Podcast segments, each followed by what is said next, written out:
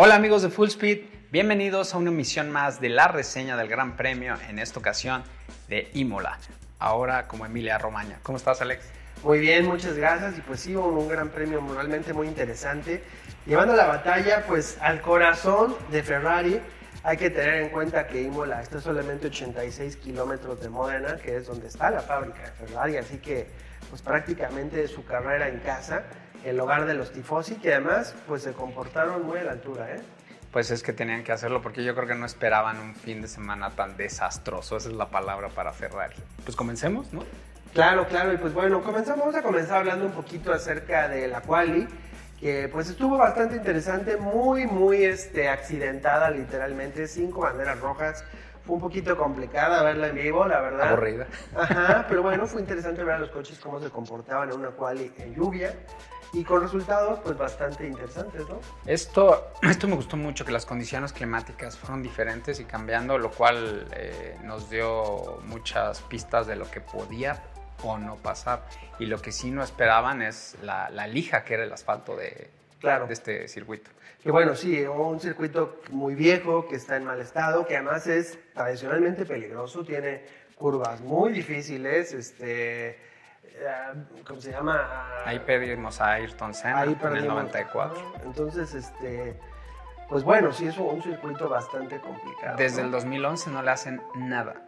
Entonces es una lija, literal. Y creo que no tomaron en cuenta. Y suma de la lluvia, pues bueno. Y también creo que eso luego es por lo que vimos reflejado en la carrera. Este hecho de que el DRS fuera muy tardío, gente que se quejaba. Yo creo que fue la medida correcta y que además nos dio otro tipo de carrera. Pero bueno, pasando ahora al sprint. Ahí es donde tuvo el verdadero espectáculo. La verdad creo que es el mejor sprint que hemos visto a la fecha y creo que un poquito lo que justifica este formato.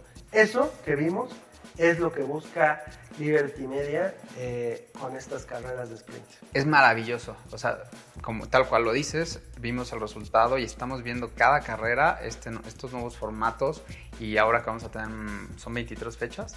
O sea, o sea, en Australia pasó esto, ahorita esto que viene en Miami, es maravilloso. nos espera mucho. Y este sprint, pues bueno, eh, primera vez que se corre en Imola, que pues bueno, parece que se presta muy bien, precisamente incluso porque solo tiene una zona de DRS.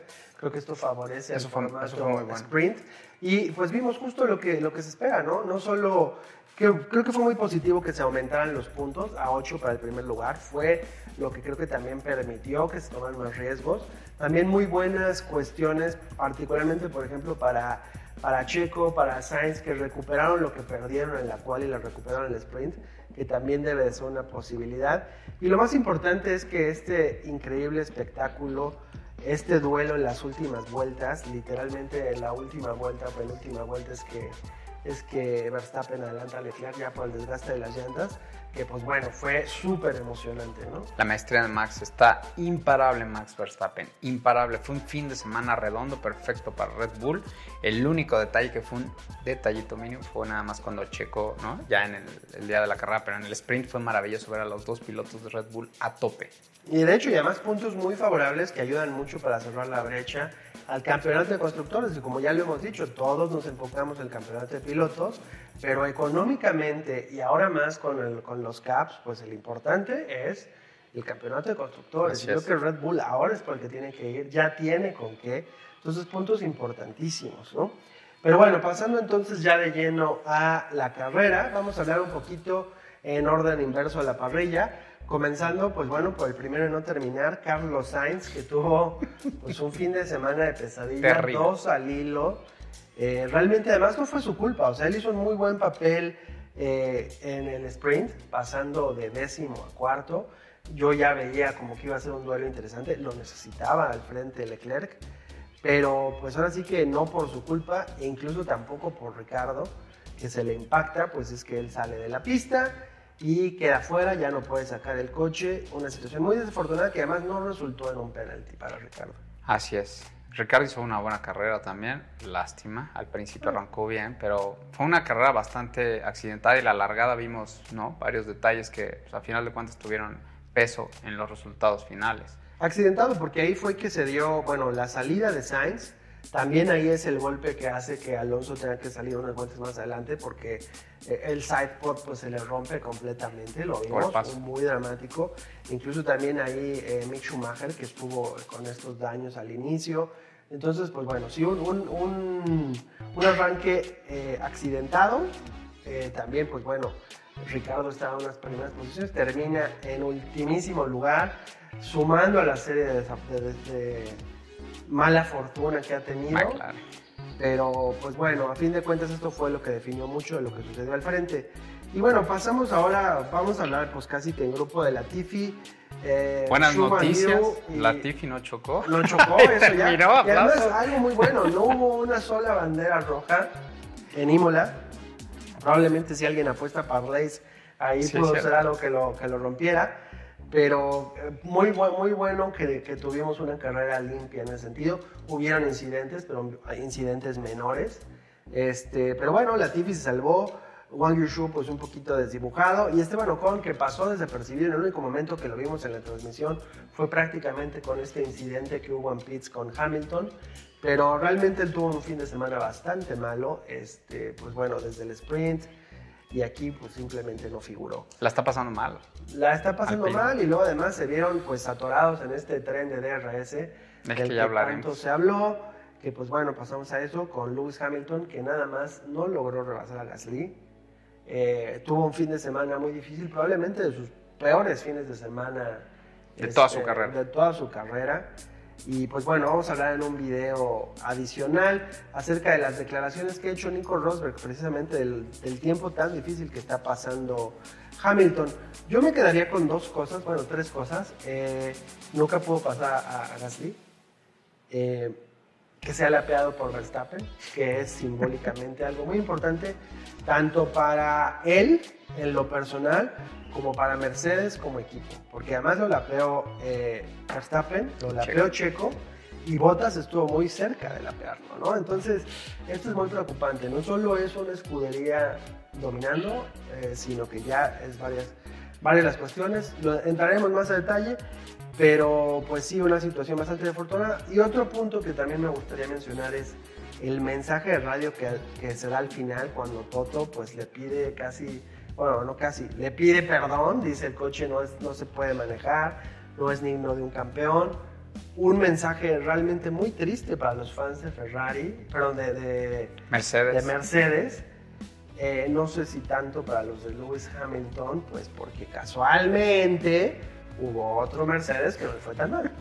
George Russell. ¿Quién sabe por qué, no? Ya llegaremos hasta allá arriba, pero terrible fin de semana para Lewis Hamilton. Me encantó ver ese trenecito atorados ya cuando dieron luz verde al DRS. No pudieron moverse. No, no, incluso también sabes que fue muy triste de toda esta situación. Las entrevistas al final, o sea, Hamilton se veía totalmente devastado, es lo que mencionaba, pues es un fin de semana para olvidarse, diciendo no tengo oportunidad para el título, yo lo veo muy desmotivado, me preocupa. Pero bueno, entraremos más a fondo, no se pierdan este, este otro video que estaremos publicando acerca de los comentarios de Nico Rosberg y entrando un poquito más también a detalle de esta situación que está viviendo. Porque si alguien lo conoció bien fue Nico. Sí, sí, sí, o sea, y, cuando los coches eran competitivos, ¿no? Pero bueno, pasando ahora a eh, Alexander Albon. Ah, sí. Que pues bueno, creo que hace un muy buen papel en Williams. Desafortunadamente no alcanza los puntos, pero una buena carrera Súper bien. Es un piloto además bastante bueno, ¿no? O sea, yo si dijera que realmente el Red Bull fuera a reemplazar a Checo por alguien, creo que haría mejor en hacerlo que, eh, por algo que con Gasly, que además creo que Albon tendría más capacidad de llevarse con Verstappen. Eh, ahora sí que toco madera, no me, no me, cambian a, no me cambian a Checo, pero pues bueno, a pesar de que tiene esta cuestión con, con Williams, este contrato, pues creo que sí podría en algún momento regresar a la escudería grande. Es muy ecuánime, es eh, constante, tuvo problemas ¿no? en la quali, lo vimos, pero la verdad su carrera estuvo bien. Sí, bastante bien. Y pasamos ahora con Lance Stroll, que bueno, Aston Martin creo que la mejor carrera que ha tenido como la escudería Aston Martin. Este, los dos coches en puntos, eh, sin mayores incidentes, muy recuperados de la tragedia y desgracia que fue la carrera pasada. Porque además a Vettel lo vimos adelante, eh, o sea, basta, haciendo una muy buena carrera. Eh, Lance Stroll, pues bueno, en el último lugar de puntos, eh, pero se lleva un punto bastante valioso. Eh, pero bueno, creo que pues mínimo alguna esperanza le queda a Cumplieron, Aston Martin, ¿no? cumplieron, lo hicieron bien. Lo hicieron bien. Y sí. Yo creo que lo disfrutaron, ¿no? Este lugar 8 y el décimo dijeron, venga, vámonos Y a sin embargo, descansar. también curiosamente ya se está empezando a mencionar de que hay intención con esta entrada de Audi que probablemente Aston Martin pueda ser quien sea este sustituto. Ya se está hablando de que, Lance- de que Lawrence Stroll está este, un poquito desesperándose, entonces pues más vale que Aston Martin logre estos puntos antes de que se les vaya el show, porque además a nivel, a nivel relaciones públicas, pues terrible ha sido la participación de, de Aston Martin, este, no solo por sus coches, sino hasta el Pace Car. Ya vimos este escándalo de que era muy lento el Pace Car, ¿no? Entonces, se tienen que poner las pilas por el bien no solo de la Fórmula 1, sino de los autos de calle. Porque, pues bueno, James Bond no puede manejar un Pace Car lento. Mala, ma- muy mal branding. Oye, eh, hablando de la parte media de la parrilla, ¿qué te pareció los Ferrari blancos, los Alfa Romeo? Eh, pues bueno... eh, Kevin. Kevin Magnussen. Kevin Magnussen en Haas, este, mira, la verdad es que el sprint fue maravilloso, a pesar de este duelo, pues donde incluso le sacaron la bandera blanca y negra, no la de cuadros, la blanca y la negra, este, por el weaving que hizo frente a Checo, pero realmente muy buen papel, o sea, Kevin Magnussen con el coche que trae, está dándolo todo, es un piloto que cuando estuvo la- en su stint pasado en la Fórmula 1, pues la verdad nadie pelábamos mucho, porque además estaba con Grosjean, que pues, bueno, pues es un piloto pues, que todos consideramos de, mejor calidad, pero regresando de, de su retiro, pues realmente regresó con muchos bríos y ha corrido muy bien con la maquinaria que trae. Creo que él y Gunther han hecho muy buena mancuerna, ¿no? Se nota. Que a Claro. Gunther le hacía falta algo, un piloto así. Y le hacía falta deshacerse de Nikita Mazepin, que se ve que ahí química nunca hubo. Sí, no, está exprimiendo el coche, de verdad. O sea, es, es grato verlo correr. A mí me da mucho gusto ver a Kevin, pues como yo creo que esperaba él, su desempeño. Sí, Con Lotus le fue terrible.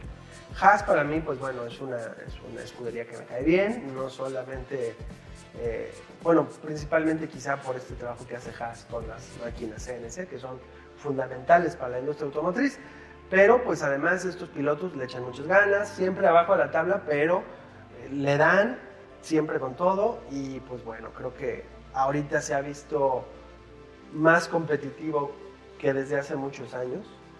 El motor Ferrari le favorece muchísimo y pues bueno, un buen papel sí creo que están haciendo. Fue un poco triste verlo cómo iba bajando en la tabla, sin embargo un poco esperado, pero bueno, fue interesante pues ver que por lo menos llevaba dos puntitos, ¿no? Sí, muy bien, muy bien Kevin. La verdad, bastante satisfecho. Seguramente él se ha de sentir. Y bueno, Yuki, ¿qué opinas de Yuki? Bueno, antes de llegar a. Yuki, hablemos de Sebastián Vettel, que ya lo tocamos un poquito, pero bueno, creo que otro piloto que ya estaba totalmente desmotivado y que necesitaba alguna especie de respiro, pues bueno, creo que lo logra. Hace un muy buen papel, de no ser porque Leclerc eh, pues acaba rebasándolo después de su tragedia, pues bueno, eh, creo que lo, lo todavía mejor, pero bueno, octavo lugar, bastante decoroso para un Aston Martin y pues bueno, siempre, siempre bueno ver a Seb eh, poniéndole atención a las cosas. Cuatro veces campeón mundial, siempre tiene algo que ofrecer un campeón del mundo.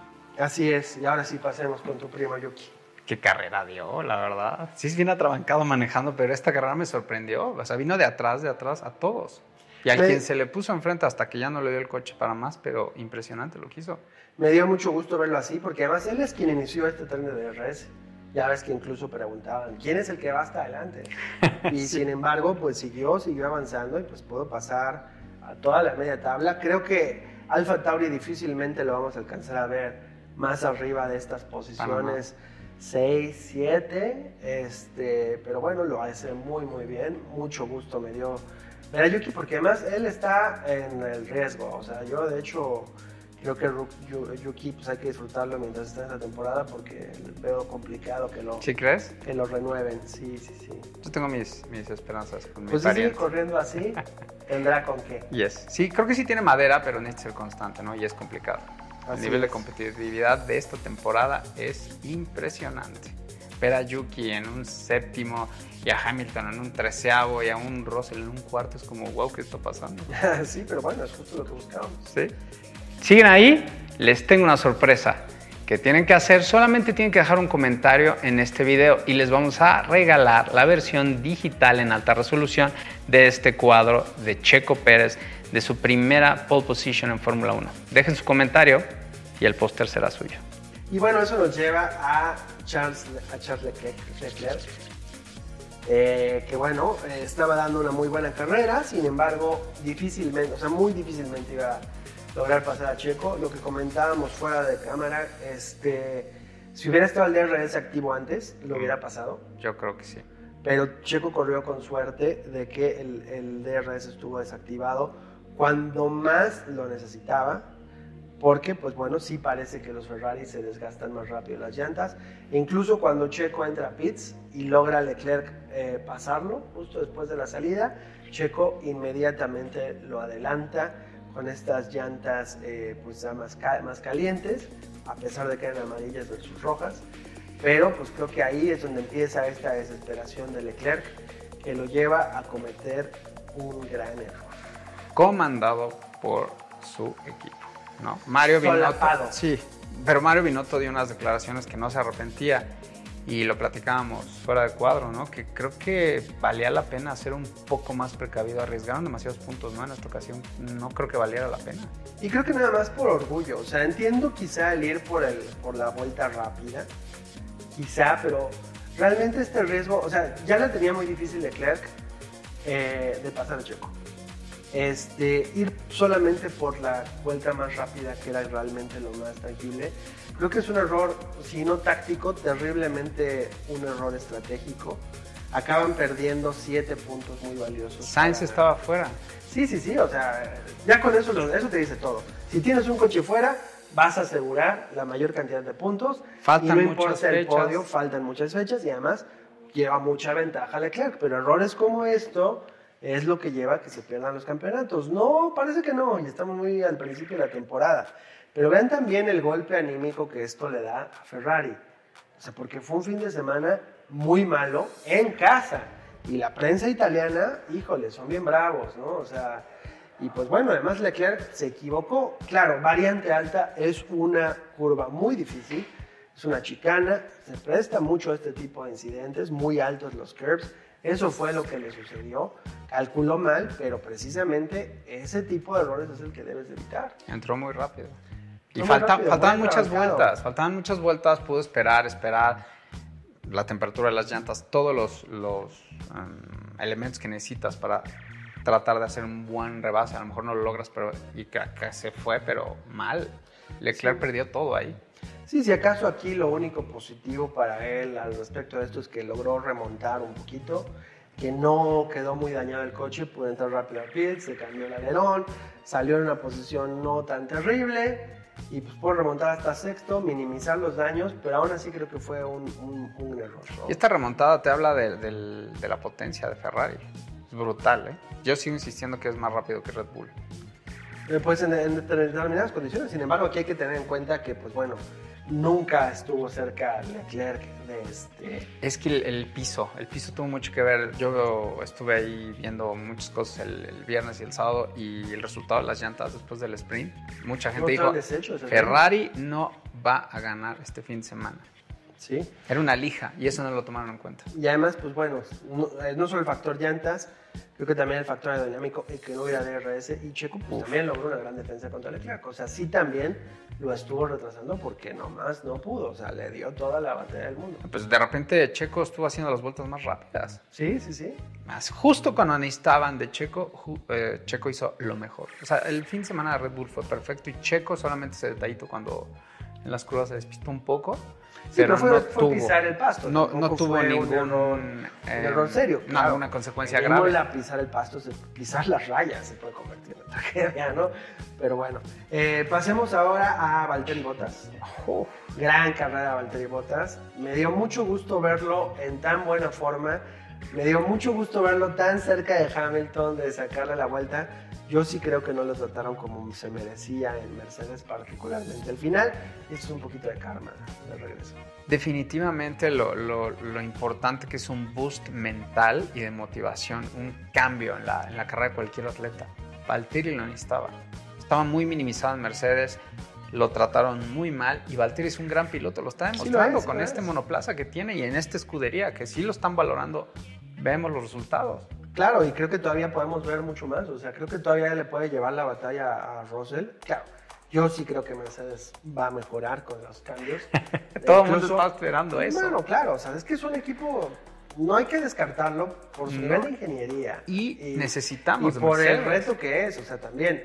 Eh, digo, es gente muy orgullosa. Toto Wolf, la verdad, es alguien estratégicamente muy brillante. Creo que sumando todo esto, todavía no podemos descartar a Mercedes y más que tienen un piloto Russell en batalla. Russell, la verdad, o sea, lo que está haciendo con ese coche inmanejable, en las palabras de Toto Wolf, pues bueno, un cuarto, quinto, que en los que ha estado quedando, él sigue en, el cuarto, en la cuarta posición del campeonato de constructores, pues bueno, habla mucho del talento que tiene y además este fin de semana estuvo dominando a Hamilton, su compañero, en todo. Las prácticas, en la quali, en el sprint y en la carrera. Entonces, eh, ¿es tanto el coche o es la motivación de los pilotos? es abismal la diferencia, es algo que no le encuentro punto de explicación de verdad. Pero hay dos pilotos que están en esa situación, Russell y Lando Norris. Son dos equipos, o sea, Mercedes, McLaren y súper dispara el rendimiento de un piloto, ¿no? De su compañero, de su coquipero. Lo están haciendo muy bien ellos dos. Muy y justo pasando a Lando Norris, qué buena, qué buena carrera se aventó. O sea, difícilmente. Le, cayó. Del cielo. Le cayó del cielo el tercer lugar, pero pues realmente con lo que trae McLaren y la mejora que hemos visto de la primera fecha ahora, pues Lando Norris, sin duda, todos lo han mencionado, madera de campeón, creo que la tiene. Muy talentoso, muy joven, muy consistente, creo que incluso ha madurado bastante. Y pues muy bueno, y además es que me encantó cuando le cantó las mañanitas a la mamá de uno de los ingenieros del equipo, siempre un piloto además muy carismático. Sí, es muy carismático Orlando. Entonces, lo que se me hace muy curioso es que nunca lograron la química, todos esperábamos así como que iba a ser el equipo más, más carismático de todos, Daniel con Norris, pero pues nunca han logrado la química que sí tenía, por ejemplo, con Sainz. ¿Sabes quiénes están muy bien? Checo y Max. Sí, y pasamos precisamente a ellos. Lo mejor y lo más bonito fue verlos ahí en el podio, abrazados, así de contentos. Como compadres. Checo se ve que claramente se ha ganado el equipo de Red Bull, que eso es un factor muy importante. O sea, a la gente se le olvida que esto es un deporte de equipo y que un equipo se construye mucho en lo mental. No tanto así que hay psicólogos deportivos en todo equipo profesional. Los campeonatos se ganan en la mente. Exacto, y en equipo. Y en el entrenamiento. De constructores. Entonces, esa química que ellos tienen junto con Horner, porque se ve claramente que Horner estima mucho a Checo y tienen muy buena dinámica, incluso ya lo vimos, por ejemplo, con este cortito de cuando Checo se lleva el coche a Miami, y demás. Este, y eso es algo muy importante, porque además Verstappen no es un piloto sencillo, ni siquiera fuera de la cancha, o sea, es una personalidad explosiva, que se lleva muy bien con Checo porque es así como que, como buen mexicano, llevador, pero quien se lleva se aguanta. Y es mayor que y esta dinámica que han tenido se ve muy bien y bueno, lo vimos claramente en el podio. Maravilloso, maravilloso este Checo, un 1-2, el primero desde el 2016, muy importante, en un momento clave que sucede para Red Bull. En Italia. En Italia, enfrente de los tifosi. Y todavía Checo en, sus cuentas de redes sociales, híjole, perdón Tifosi, muchas gracias. Y tanto así que los Tifosi al final le, aplaudieron y le pidieron su autógrafo y como que dijeron, bueno, Checo, pues es que no es tu, es tu culpa, ¿no? Entonces también eh, fue muy bueno ver todo esto. Curiosamente fue un fin de semana prácticamente perfecto para Red Bull en que se llevaron el máximo de puntos menos uno, porque Checo en el sprint quedó en tercero. Pero Verstappen, pues bueno, arrasando, más allá de un Grand Slam, porque le sumamos 8 puntos del sprint, y Checo llevándose todo lo demás. Me gustaría tocar un tema muy importante durante la carrera, que fue notorio. Eh, años para, bueno, el año pasado, la parada de pits siempre era más rápida la de Max. Es impresionante el trabajo de Pitts, de Red Bull, y, y ahora hice una parada con Checo de 2.1 impresionante. O sea, eso cuenta en cada carrera y este gran premio se notó. O sea, vieron los tiempos, eh, Ferrari hizo una de 2.7. Es muchísimo, parece que no, pero todo eso cuenta al final de cuentas. Y lo que hablas de este equipo está ahorita aceitado, está trabajando a tope, todo. Las Están entradas de Pitts fueron integrados. perfectas. Hasta hemos visto al doctor Marco sonreír. Así debían estar ahorita Red Bull anímicamente. Y era muy importante porque venían de golpes difíciles, venían Sí, de DNFs de su piloto estrella. Y ahorita ya lo estamos viendo tanto así que ya están a solo 25 puntos en el campeonato de pilotos y a 11 en el de constructores. O sea, Miami va a ser crucial. Sí. Y está, va a estar muy interesante Miami porque es un circuito de calle que Para nadie conoce. Para Checo. Nuevecito. Yo creo que Checo tiene grandes, grandes oportunidades. Ujú. Va a ser interesante ver la condición del asfalto, este tipo de vueltas difíciles. Pues viene, viene algo interesante sin duda con Miami. Y ya todos pegados. ¿no? Sí, ¿y qué opinas de la diferencia de Max? A nivel conducción. Bueno, es que Estoy fue impactado. apabullante, fue apabullante, o sea, eh, 16 segundos a Checo, 16 segundos y medio, o sea, si le sumamos la diferencia a Lando Norris son 34 segundos. Es, es impresionante cómo está conduciendo Max. Es muchísimo. Ni siquiera por una ventaja de pits, o sea, no, fue puro, eh, puro ritmo de carrera.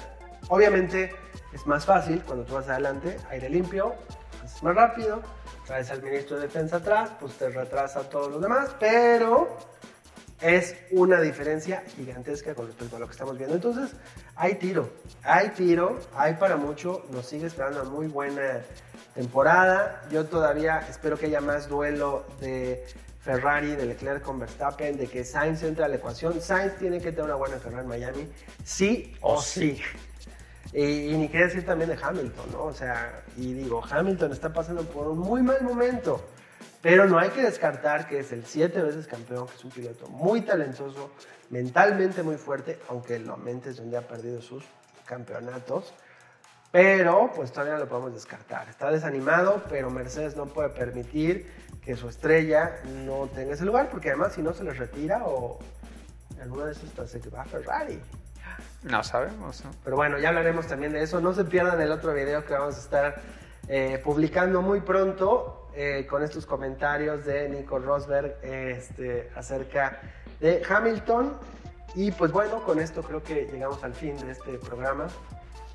Esperamos que siga así la Fórmula 1 porque cada vez se pone mejor. Va a seguir. Cada carrera es diferente. eh, vamos a ver cómo están las condiciones climáticas en Miami. Eso ayudó mucho para este Gran Premio de Italia, de verdad. Como Pues está cambió perfectamente soleado o como un huracán. todo. Pero sí. ¿Sabes qué de- va a estar muy interesante? Que me encantaría que pasaran de, de- de Miami.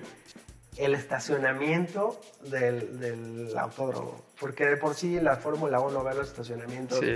llenos de autos deportivos. Yeah. Bueno, pues en Miami, que yo creo que es la mayor cantidad de Lamborghinis per cápita, eso va a parecer ahí un show. Entonces, para los amantes del automotor, creo que va a ser todo un espectáculo dentro y fuera de la pista. Sí, hay que estar pendientes cada día de ese fin de semana porque van a pasar cosas interesantes en ese Gran Premio de Miami. Está que arde el campeonato, ya se cerró la brecha entre Ferrari y Red Bull y pues ojalá Mercedes regrese. Y pues vamos a ver también cómo sigue eh, Russell y Lando que ya están, ahí, ahí están. están, ahí están, sí, bueno, hay que Ellos tener están esperando un mal, o sea, un mal movimiento de, de los, los punteros. O sea, Checo tiene 54 puntos, seguido de Russell con 49. O sea, la diferencia no es nada.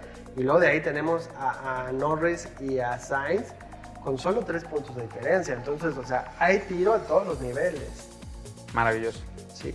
Nos espera mucho, mucho más y precisamente por eso es que los esperamos aquí en Full Speed. Denle like, suscríbanse y pues bueno, déjenos sus comentarios, qué opinan, cómo vieron esta carrera, qué les gustaría saber y seguiremos aquí hablando acerca de reglas, historia, análisis y mucho, mucho más acerca de este fascinante mundo de la Fórmula 1.